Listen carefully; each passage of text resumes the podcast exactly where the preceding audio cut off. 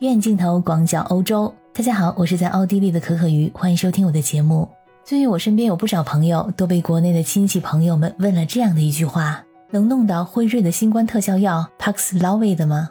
说实话，我们在海外工作、生活、学习的普通人，没有正在感染新冠病毒，没有特殊途径的，很难从正常的途径拿到这种处方药。医生和药房压根儿就不会给你提供买到这个处方药的可能性。它的作用是可以抑制病毒的蛋白酶，阻止病毒在人体内激增，给人体自身的免疫力争取足够的时间来对抗病毒。也就是说，它无法杀死病毒，也治疗不了重症，只能防止高危患者发展成重症，避免病情加重。同时，它的给药时间呢，还有一个要求，那就是越早越好。在出现症状后的五天内开始给药，连续五天的时间，每天要吞服六片药片。发病超过五天的话，那就不建议使用了。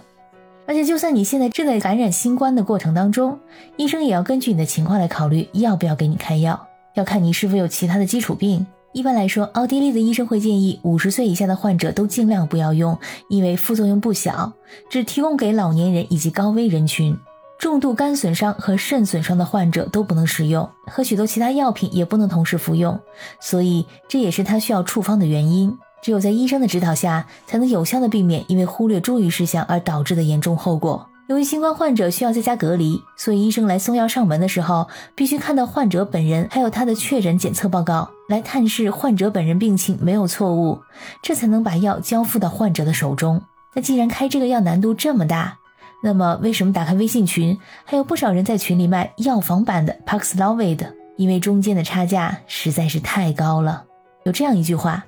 如果有百分之十的利润，资本就会保证到处被使用；有百分之二十的利润，资本就能活跃起来；有百分之五十的利润，资本就会铤而走险；为了百分之百的利润，资本就敢践踏一切人间法律；有百分之三百以上的利润，资本就敢犯任何罪行。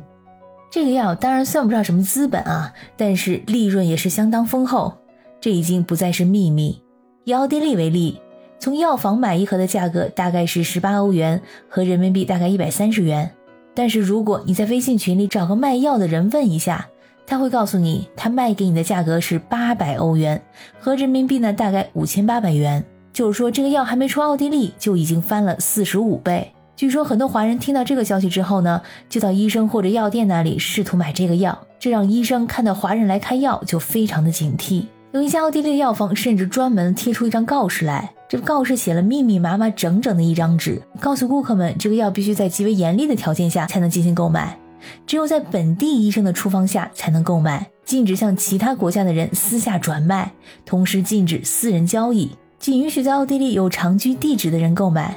同时也不允许为了储备私自购买。还有一些奥地利药剂师表示，有一些华人感染了新冠后，拿着药方来药店里开药，但是存在反复开药的情况，而多余的药呢，就拿去私底下进行转卖，谋取暴利。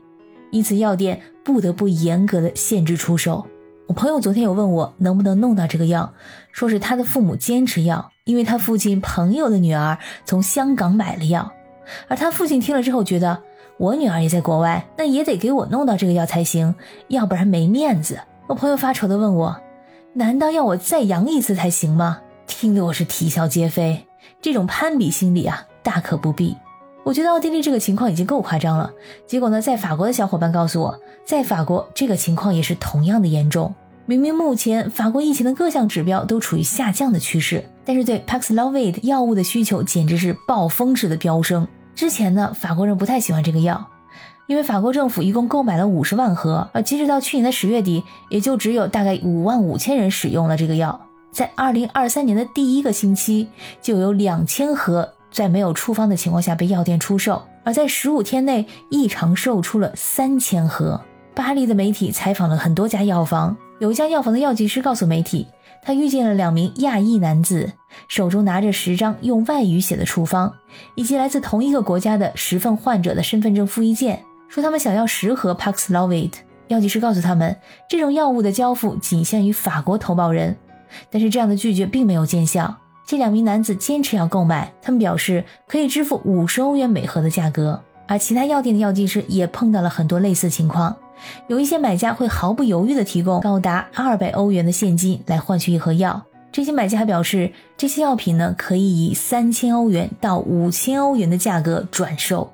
而这个药在法国药房的价格呢，大概是十欧元左右。如果有医保和处方的话呢，会百分之百的报销。这么大的利润，肯定会有人禁不住诱惑。法国的卫生部已经坐不住了，要调查这么多药是怎么出售的。要么是凭处方拿药，要么就是药房涉嫌不正常的做法。当批发商将成箱的药片运送给药剂师的时候，药剂师将他们提供给网络交易。法国的药剂师联盟以及法国制药工会联合会都出来谴责这种不正常的交易，并且表明当局会马上调查这些情况。有罪的药剂师可能会被禁止执业，甚至会因为在有组织的团伙中欺诈而被入狱。现在，法国每家药房每笔订单只能获得二十盒 Paxlovid。